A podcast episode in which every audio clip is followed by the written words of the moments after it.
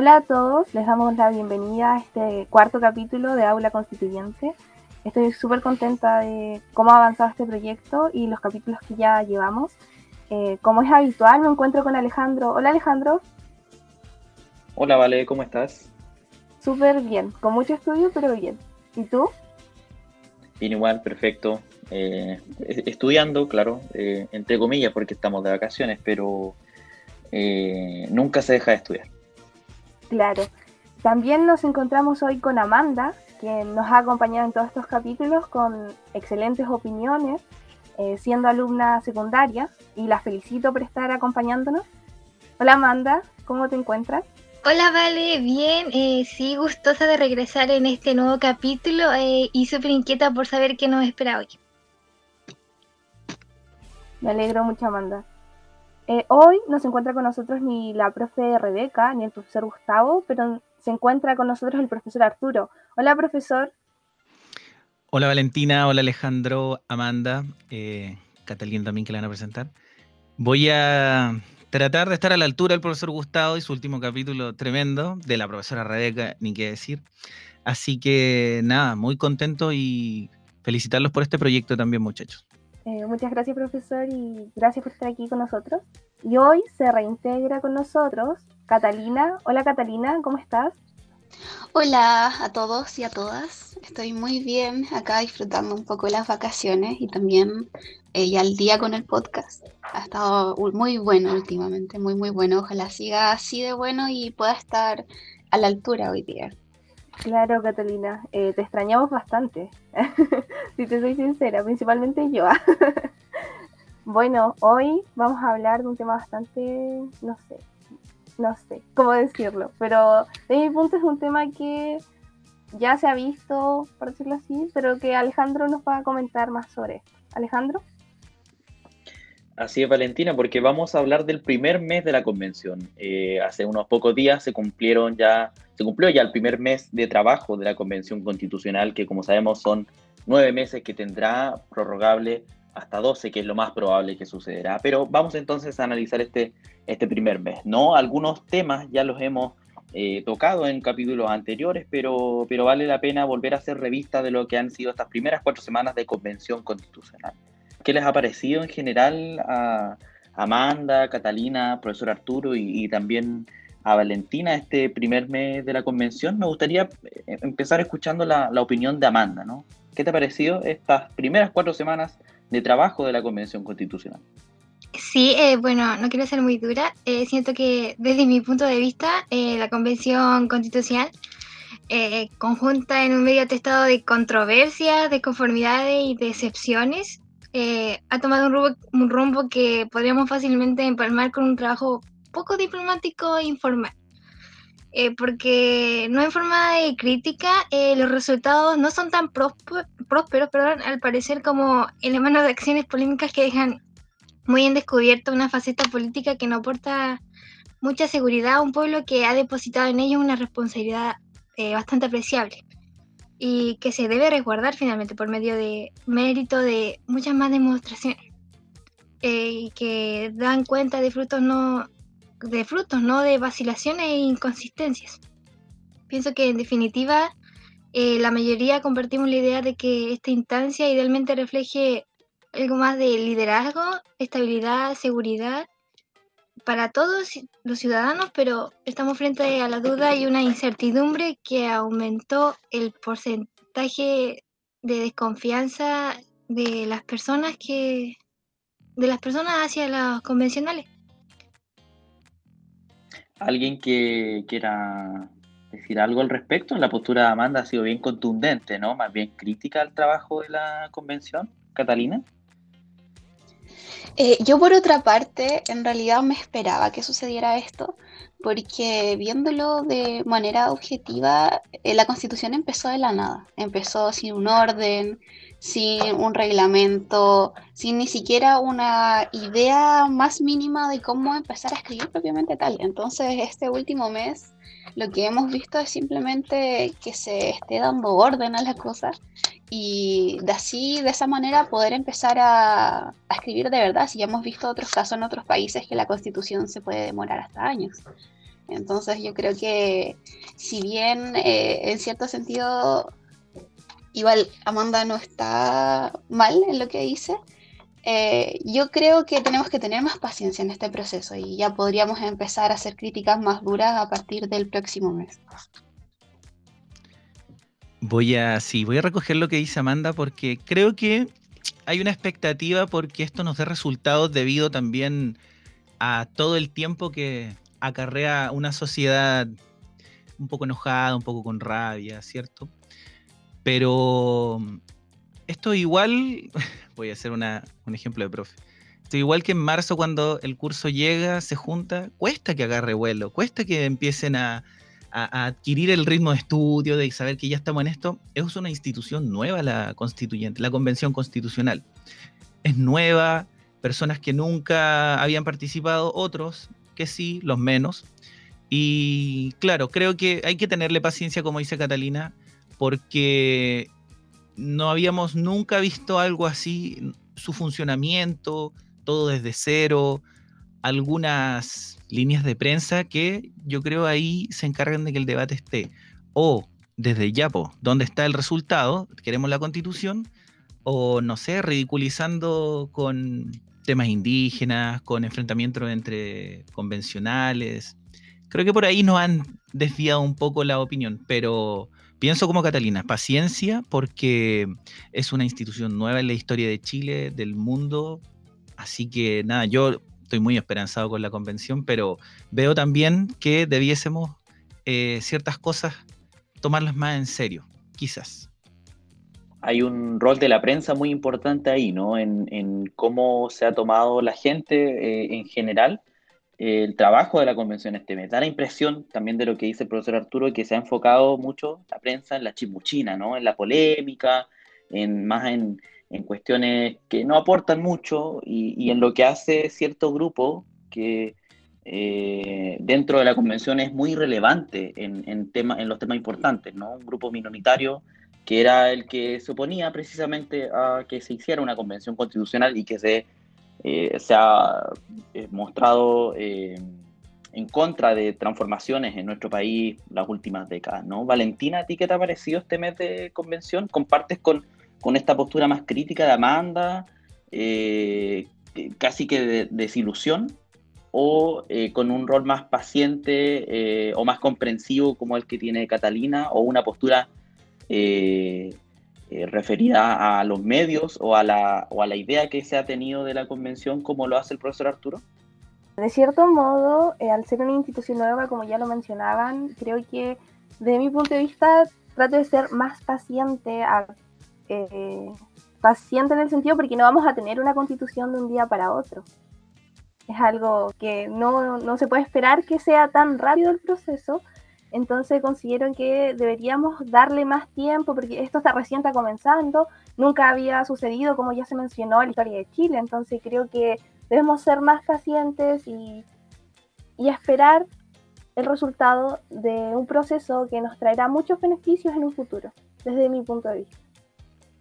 Hay un tema de expectativas, ¿no? Que es un punto que, me gustaría recoger de lo que señalaba Amanda, que se hicieron, sobre todo en la campaña para, el plebiscito, sobre lo que podía salir de esta convención, de esta convención constitucional, eh, y que evidentemente la gente eh, ha entendido que esas transformaciones podían estar pronto, ¿no? Pero bueno, son cuestiones que, que se dan en campañas políticas generalmente y también hay un tema de de irresponsabilidad quizá de, ciertas personas que eh, por tratar de, de hacer eh, más válida su opción, quizá no fueron lo suficientemente honestos u honestas en, cómo iba a ser el proceso general, ¿no? que las transformaciones iban a demorar en llegar.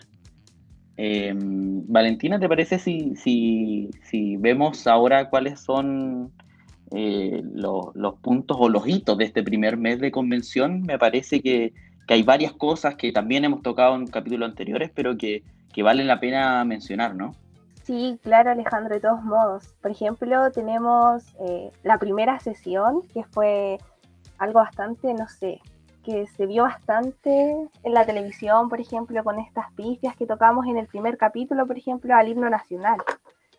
eh, que es algo bastante, no sé, algo que tal vez no se esperaba, algo que es normal para algunos. Eh, también la elección de Elisa Loncón y Jaime Baza, y muchos más. O sea, han ocurrido cosas en este primer mes que llaman mucho la atención y que han sido sinónimo de discusión. No sé qué opina usted, profesor Arturo.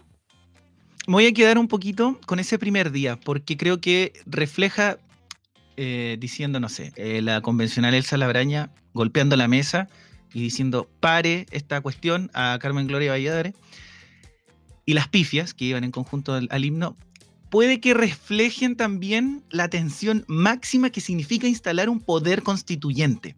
Porque hago énfasis y repito que esta institución nueva para el país se está tomando la atención política. Hemos visto también que en este mes el poder ejecutivo queda de lado, poco a poco, poco a poco. Y eso es desde la prensa, como decían, pero la instalación de una constituyente, el reflejo de que aquí hay un cambio, un paralelo a lo que veníamos viviendo, a un sistema que hasta el último momento trata todavía de influir.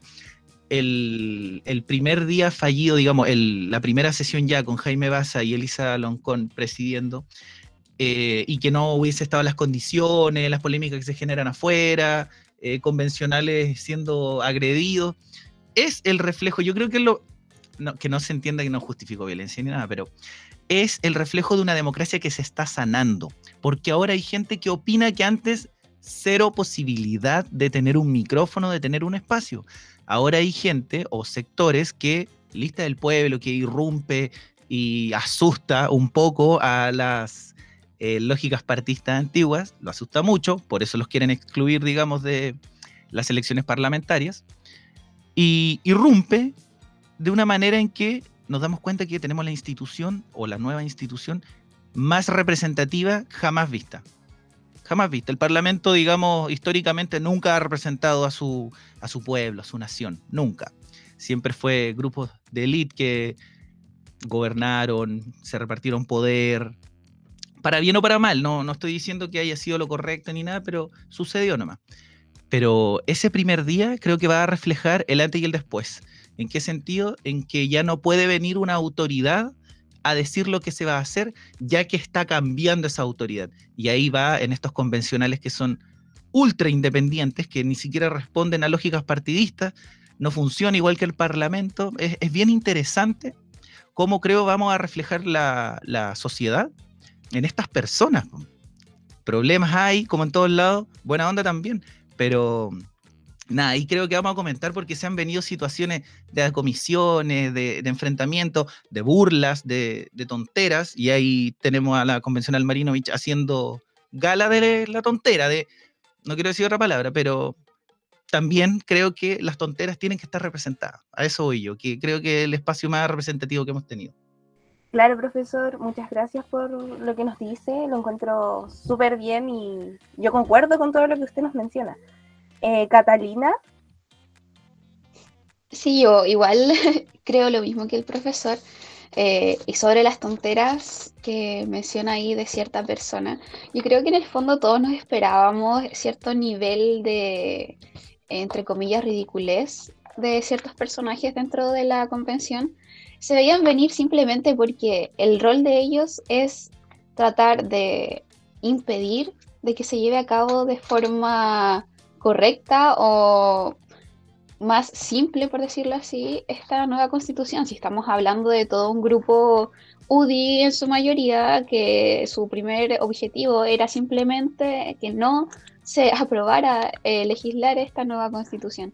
Eh, yo creo que es algo que acá todos podemos decir, sabíamos que iba a pasar. Y aunque también eso no puede dejar de lado que ciertos momentos eh, donde de cierta manera se han pegado el show, por decirlo así, eh, han sido de forma muy respetuosa, han sido cosas que de verdad, por lo menos a mí me hacen cuestionar de toda esa educación que dicen tener, como por ejemplo, eh, no sé, criticar a la presidenta por utilizar su lenguaje que es originario, para ella es tan originario como para nosotros el español. Entonces, esa es una de las cosas que de verdad me dejan mucho que decir. Igual han ocurrido otras cosas dentro de esos primeros días que han sido súper, súper importantes, como por ejemplo la declaración de presos políticos, pero eso ya es un tema más amplio que creo que podemos discutir en conjunto un poquito más adelante. Claro, Catalina, eh, como siempre en todos lados hay personajes que quieren pegarse el show, por decirlo así. y claro, la declaración de presos políticos fue algo súper importante y lo abordamos en el capítulo que pasó. Y así que los invito, los dejo invitados a que lo vayan a escuchar si les interesa. También me gustaría escuchar la opinión de Amanda sobre lo que han mencionado tanto el profesor Arturo como Catalina. Sí, vale, yo estoy en completo acuerdo con las opiniones del profesor Arturo y también con Catalina. Eh, en efecto, hemos vivido una instancia llena de, revuelo y también de, noticias eh, importantes, pero también bastante diversa y bastante extraña, por decirlo así, porque hay algunas que me han tomado por bastante sorpresa y bastante decepciones, eh, como por ejemplo también como por ejemplo un poco las controversias, un poco eh, los osos que hemos, que hemos vivido como instancia y que no esperábamos también. Eh, en efecto, como dijo Catalina al principio, esperamos que esto vaya, vaya siendo una construcción plena y que se transforme en un trabajo concreto y con resultados fructíferos. Pero realmente no, no, no comparto mucho no, no estoy muy en, eh, en, acuerdo con todo lo que con todo lo que ha sucedido últimamente. Estoy apoyo totalmente la presidencia de la de Elisa Loncón, pero siento que el liderazgo está un poco mm, eh, lo voy a poner un poco en duda porque eh, no, no me ha impresionado tanto como esperaba. muchas gracias Amanda yo al menos estoy súper contenta con el hecho de que Elisa Loncón sea presidenta. Eh, no, no he tenido oportunidad de ver mucho las sesiones, si soy sincera, eh, pero estoy viendo la mano del profesor Arturo. Profesor Arturo, cuéntenos. Sí, oye Amanda, mi pregunta es, pero ¿qué esperabas de ese liderazgo? Porque concuerdo, creo que el país está contento debido también a lo novedoso y esperanzador que puede ser, pero me, me llama la atención cuál, qué, ¿Qué esperábamos? ¿Qué esperábamos de, ese liderazgo, Amanda? Lo que yo esperaba, qué buena pregunta, yo esperaba eh, la mano de la dirección, una autoridad, una jefatura, una persona que domine y una persona que se haga cargo empoderadamente y que no, no divague, que sea fija en cuanto a las, eh, a las direcciones que dan. Eso es lo que yo esperaba principalmente. Eh, ya, yo estoy en desacuerdo en realidad con Amanda. Yo creo que este proceso que nos ha hecho cuestionar todo lo que sucede en nuestro país también nos debería hacer cuestionar las formas de liderazgo que nosotros contemplamos. Toda la vida nos han enseñado que el liderazgo es, eh, por lo general, ese hombre blanco, hetero que manda, que nos dice, hagan esto, hagan esto otro, y hay que seguir lo que dice de forma ciega. Yo creo que eso está muy, muy mal. Hay que cuestionarnos todas esas percepciones que teníamos desde un inicio. Eh, hay distintos tipos de liderazgo y yo creo que, por lo menos para mí, el de, el de la presidenta es uno de los mejores, porque para mí un buen líder es aquel que sabe delegar y que sabe... Eh, que sabe referir a personas que tienen mayor especialidad en ciertos temas, dichos temas, porque eso va a llevar a que exista un mejor funcionamiento y que exista también eh, un mejor producto al final, que es lo que estamos buscando todos acá. Yo creo que si una persona fuera y se tomara el poder de esa manera, por lo menos la manera que yo entendí que Amanda quería decir, lo único que nos podría llevar es como a repetir la historia y que se vuelva a escribir esto de, entre muy pocos. Entonces yo creo que lo que se está haciendo ahora, por lo menos a mí me parece bien quería tocar el punto de, sí, estoy totalmente de acuerdo con los tipos de liderazgo que mencionas. Yo estoy completamente de acuerdo con la diversidad que, estamos que se ha presentado y con las diferencias que hemos visto en los últimos años con lo referente a la autoridad y a las personas que están en el mando. Y sí, pero no era lo que yo me quería referir. Tenemos a una persona muy distinta a lo que acostumbrábamos y eh, lo emblemo, pero esperaba eh, más resultados concretos. Oye, em, Muy de acuerdo, Amanda. Yo creo que sí. Eh, los resultados concretos tienen que estar. Pero lo que dice Catalina, también hay que entender lo que esta constitución va de la mano con un cambio cultural. Y que llegue Elisa Loncón, ¿qué, ¿qué, va a significar? Que claro, no tenemos a este senador de 65, 70 años con un bozarrón pegándole a la mesa diciendo se hace esto. Que, como dice Catalina, hubiese echado para abajo todo si hubiésemos tenido ese liderazgo. Creo sí en los liderazgos, más no en la autoridad. ¿Por qué? Porque el liderazgo tiene que ser en este cambio cultural horizontal, cierto, paritario, con perspectiva de género. Hay ciertas ideas que nos guste o no nos guste, pienso que no le gusta a un sector más conservador, obviamente, es ya aplicable, aplicable perdón, desde eh, cursos chiquititos, desde eh, comunidades o localidades que están funcionando. Me refiero a que antes seguramente esos liderazgos nacionales potentes era lo que necesitaba el país, pero hoy estamos más hacia lo local. Y creo que Lisa Loncón representa eso también, porque ella, eh, como dijo, no es la presidenta del país que va aquí a representar a todo, ella es la presidenta de la convención, una más de la convención también, en un distrito de una, eh, una lista de pueblos originarios. Entonces, si hubiese llegado con voz eh, de autoridad, como dice Amanda, creo que en el minuto cero se nos viene abajo una, una esperanza, digamos. Pero sí creo en los resultados concretos, pero como hablábamos al principio, están, están fluyendo en ese lugar 155 opiniones que se están conociendo y vuelvo a decir, esto es un cursito que está empezando. Por eso creo que es bueno que aparezcan voces. Por eso también creo que Jaime Bass aporta una cosa más técnica de seriedad, y Elisa Loncón representa la emocionalidad del cambio también.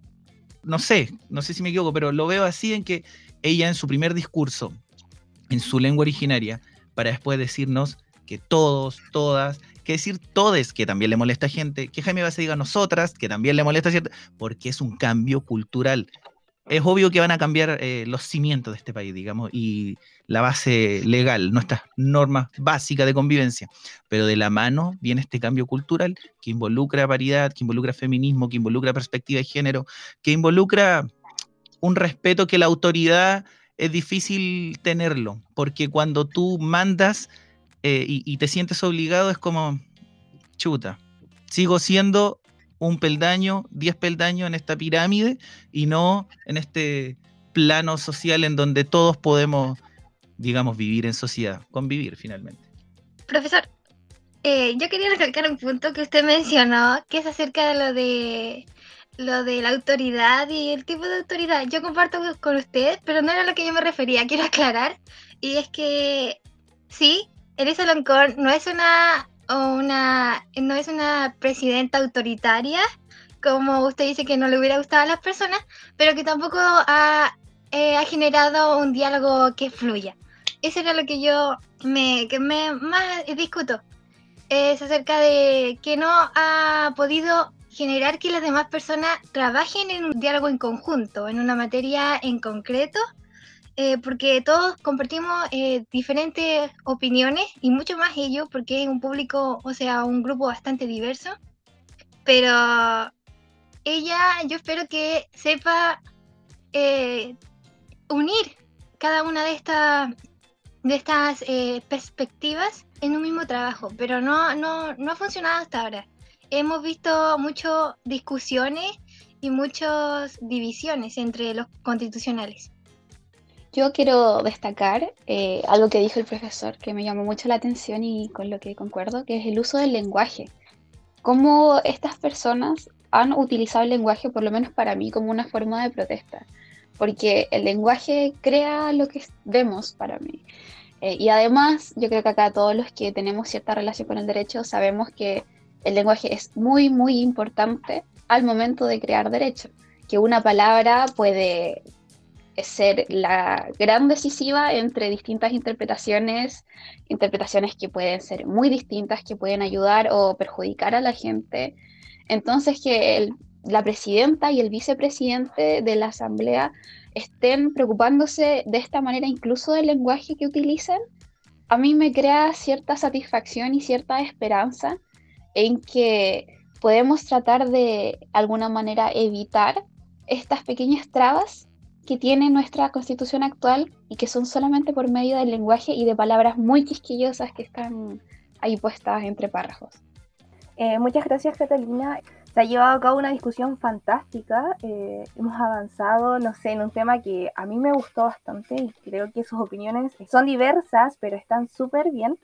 Bueno, siempre hay personas que mandan o que lideran y siempre van a haber personas que tengan que obedecer. En eso estamos claros, yo creo.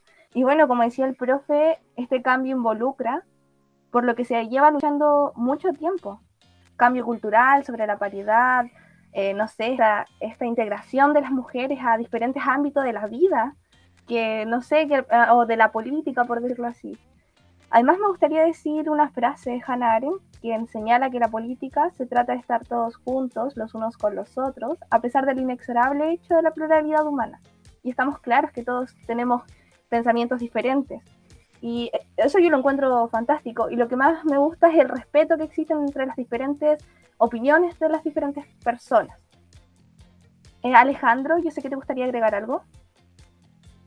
Sí, yo creo que Amanda hace muy bien en distinguir entre lo, fantástico que puede ser o, que podemos celebrar que la figura de Lisa Loncón sea quien eh, presida esta convención, ¿no? que como decía el profesor Arturo, marca este fin de un ciclo político y que abre un nuevo espacio eh, de que ahora en adelante eh, la situación va a ser muy distinta a cómo veníamos eh, conociendo los últimos, diría que casi toda nuestra historia republicana prácticamente, ¿no? el fin, marca el fin de un ciclo político, ¿no? Y, y, por qué decía esta distinción que, hace Amanda, ¿no? Distinguir entre la figura de Lisa Loncón como presidenta, ¿no? Lo, lo que lo que demuestra eso separándolo del de, eh, trabajo de Lisa Loncón como presidenta de la convención. ¿no? Son, me parece que son dos cuestiones distintas que, eh, sin perjuicio de que podemos celebrar que ella sea quien eh, esté como presidenta de la convención por todo lo que eso significa, podemos también hacer un análisis de su trabajo, y no solo de ella, sino que también de Jaime Baza como vicepresidente de la mesa directiva y hacer un análisis en general del trabajo de la mesa. me parece que mucho del análisis que se hace respecto al trabajo a la mesa, eh, viene un poco eh, cuestionado también desde la primera semana, pero por problemas que, que, no podemos eh, hacerlos oponibles a la mesa, sino que al mismo gobierno quien tuvo meses para poder resolver cuestiones que finalmente fueron un escollo para que la mesa pudiera empezar el trabajo de la convención. Y la prensa se quedó mucho con eso, ¿no? Que los primeros tres días vimos que no hay sesiones porque la convención no tiene un lugar donde sesionar o no estaban los eh, los aspectos logísticos y sanitarios ya disponibles, ¿no? Que eran una responsabilidad del gobierno. Eso está establecido en la misma constitución actual, que es responsabilidad del gobierno. Y, me parece que muchos nos quedamos con eso, ¿no? Eh, que esto partió mal y partió de manera ineficiente y de manera desordenada. Y obviamente el rostro visible de esto era la mesa directiva de Lisa Loncón y de Jaime Baza. Me parece que ahí también podemos hacer una crítica. Me parece muy fuerte hablar de ingenuidad de parte de ellos, de pensar de que eh, efectivamente el gobierno le iba a tener todo el lunes listo, ¿no? Que faltó ahí un poco de olfato de decir que, chuta, ellos no quieren esto, ellos no quieren que esto se desarrolle con normalidad. Ah, por ahí nos pueden, eh, no voy a decir la palabra que, pensaba decir, por ahí nos pueden perjudicar un poco, ¿no? Nos quieren, ¿no? Demorando nuestro trabajo, entonces, eh, me parece que eso sí podemos criticárselo a, la mesa directiva, ¿no? De no ver, no leer la jugada antes de que algo podía pasar, de no revisar antes, de no, de no pensar que, te podían jugar chueco, ¿no? Por no decir otra palabra. Y me parece que muchas de estas cosas se pueden solucionar con lo que ha pasado estos últimos días, que es la ampliación de la mesa directiva. Teníamos a dos personas a cargo de un trabajo tremendo, eh, de organizar algo inédito en nuestro país, eh, y ahora con la ampliación de la mesa directiva, ya con nueve personas a cargo de distintas labores y tareas que son eh, gigantes, ¿no?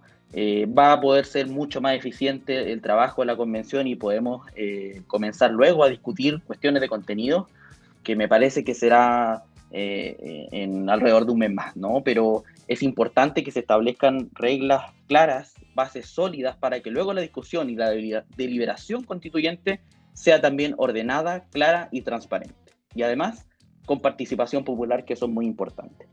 Em, y para eso también están trabajando las comisiones, ¿no? Pero eh, me parece que, que, hemos abordado también un, tema muy interesante que, que, quizás ha quedado eh, de lado porque mucho se ha concentrado en, en, la chimuchina, como decíamos, ¿no? en la farándula, en cuestiones irrelevantes y no tanto en este tipo de cosas. No sé si alguien tiene algún punto más eh, que rescatar de este primer mes, ¿no? Cómo han trabajado las distintas comisiones, profesor Arturo. Sí, oye, eh, dimensionó que lo que decías tú es ese, ese tira y afloja que hay entre el Ejecutivo y el Constituyente. Está cambiando el poder en Chile. Y yo, sí, como decías tú, no quieren que se haga, lo, lo boicotean, si podemos decirlo, pero es inevitable, creo yo, un cambio. Entonces, ahí el Poder Ejecutivo, a través del presidente y el ministro Osa, nada, o sea, mal. ¿Qué, más voy a decir? Mal nomás.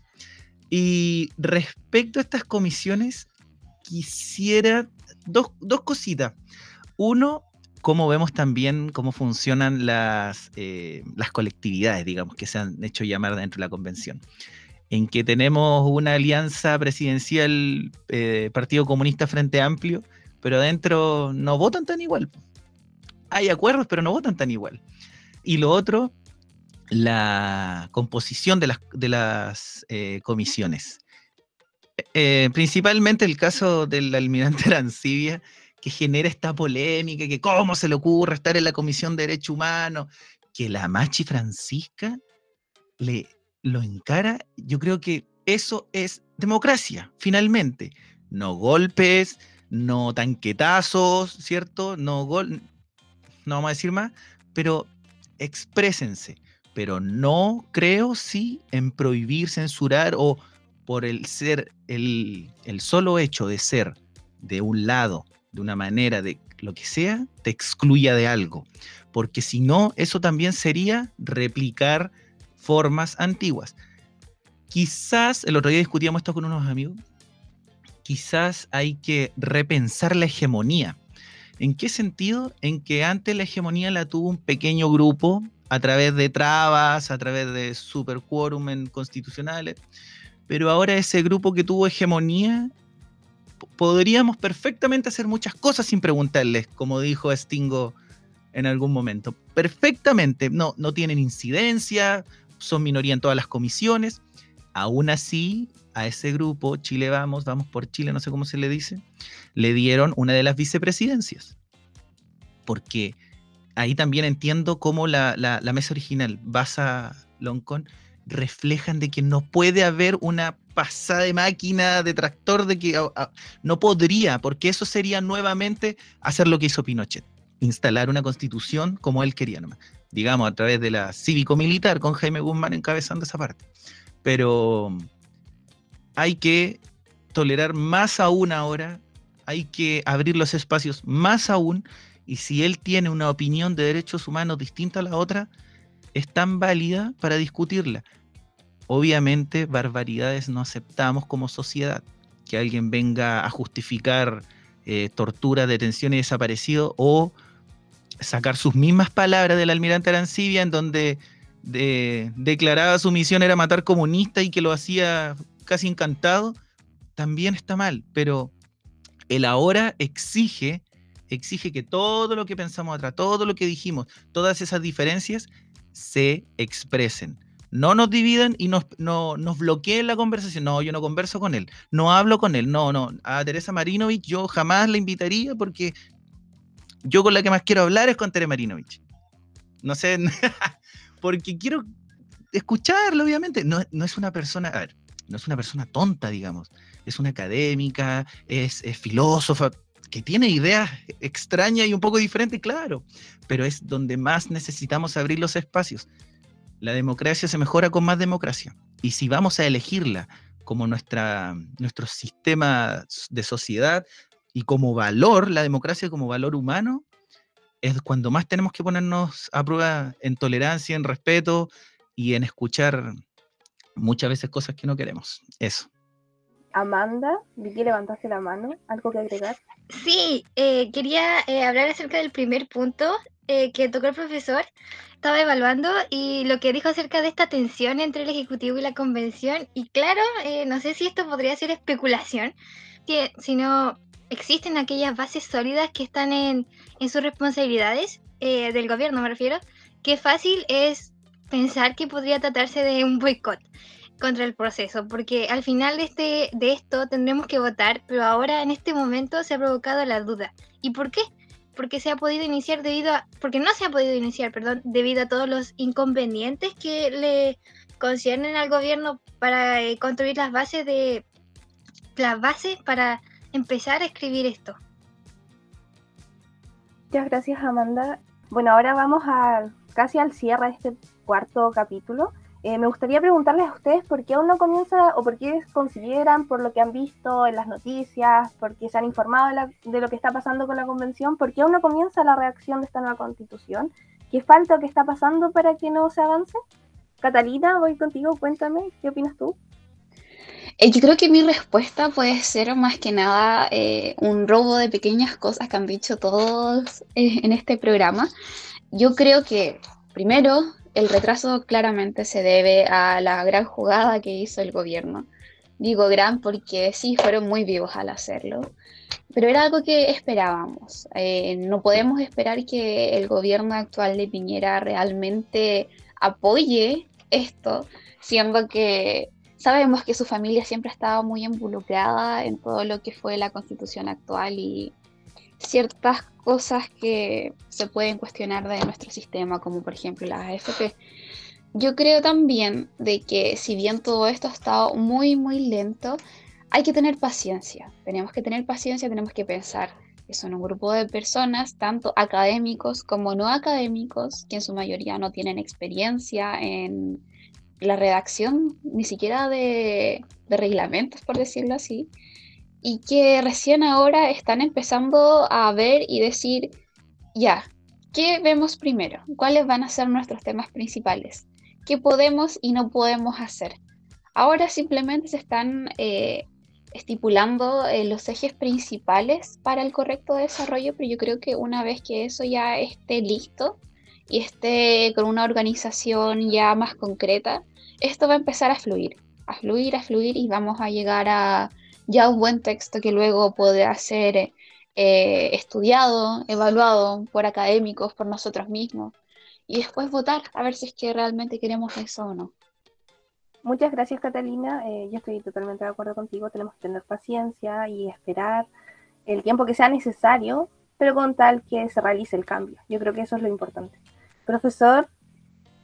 Creo que el funcionamiento sí, no creo que se haya demorado, va un mes nomás, sí, un poco de paciencia. Pero antes lo conversaba con, con colegas y amigos. Eh, también pensamos que la jugada de la convención puede ser demorarse.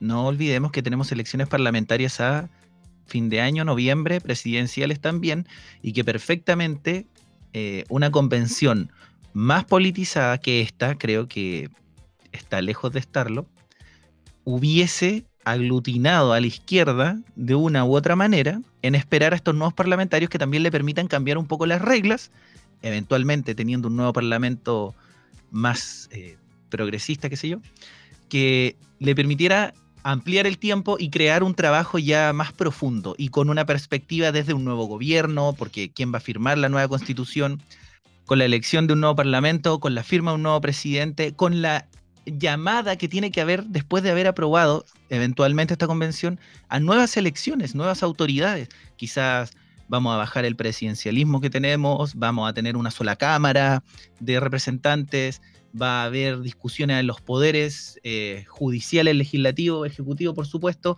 Pienso también, y esto es muy personal, no hemos sido tan críticos con el Poder Judicial como sí con el Ejecutivo y el Legislativo, en donde el Congreso tiene un 2% de aprobación, en donde el presidente, ¿para qué vamos a hablar?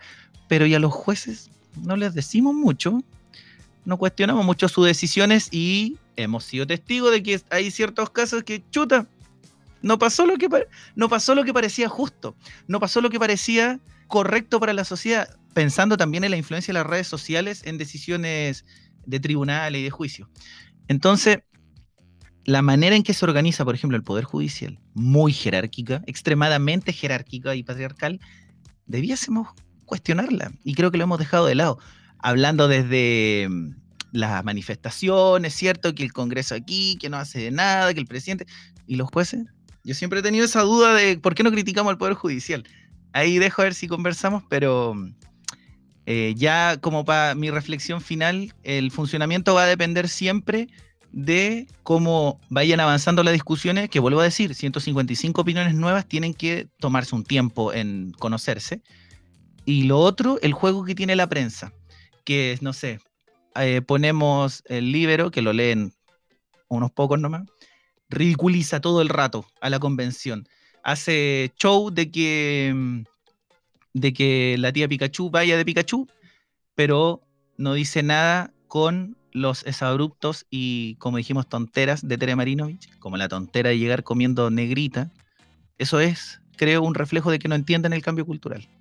Cierto sector. Y ese mismo sector va a hacer todo lo posible porque lo que se escriba se rechace. Entonces ahí vamos a tener obviamente otros temas que conversar. Pero mm, paciencia, como decía Catalina, es una institución muy nueva y requiere que todos nos alineemos. Se viene la participación ciudadana, se vienen sesiones en, en regiones, se supone, así que creo que vamos a estar más atentos y quizás ahí Amanda nos va, va a haber reflejado resultados más pronto. Eso. Muchas gracias, profesor. Y sí, nombraba el tema de los jueces, que creo que podría ser un tema de un capítulo del podcast. Creo que sería muy bueno discutir eso. Y creo que es algo que muchos académicos discuten.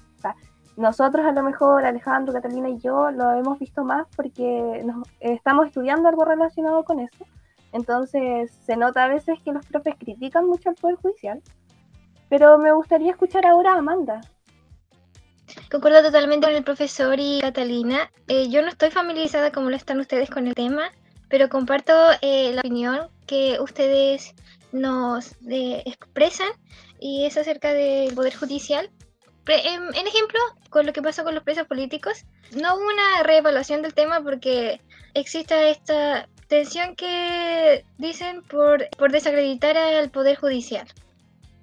Por eso no, no, la verdad, eh, a mí me comparto totalmente la opinión del profesor. Eh, pero en relación con lo anterior de por qué esto no ha avanzado, la convención me refiero, es un primer mes que ha gatillado divisiones de todo tipo, entre izquierda, derecha, pero también han surgido nuevos anillamientos políticos. Eh, no olvidar que se conforma por un grupo que es bastante, por no decir extremadamente diverso. Cada uno de los integrantes que la conforma posee una versión distinta de lo que desea plasmar en un nuevo papel. Existen muchas divisiones políticas, sociales, que por supuesto no, resultan, no resultaron en acuerdos precisos, por lo que resultó en una tarea mucho más ardua de lo que se pretendía. Sin olvidar que lo que también ha complejado bastante este proceso y que los mismos constituyentes repudian son todas las dificultades técnicas en las instalaciones. Como por ejemplo lo que pasó con los micrófonos y que impidió una próspera comunicación entre los constitucionales y que por lo mismo se alegó que no se le ha tomado la suficiente consideración por parte del gobierno para precisar este trabajo. Hasta el momento se han consagrado ya ocho comisiones y en relación a eso, eh, una, en una de ellas se ha tratado el tema de aumentar eh, la asignación, las, las asignaciones, que son los recursos para los diversos gastos de cada constituyente, entre ellos el transporte, los accesorios, lo que necesiten, lo que ha causado y ha causado gran eh, tensión por un lado porque existe dentro de los mismos constituyentes quienes opinan que no es correcto modificar esta, las ya reglas del juego cuando esto ya empezó, estando ya el presupuesto un poco bastante comprometido, por decirlo así.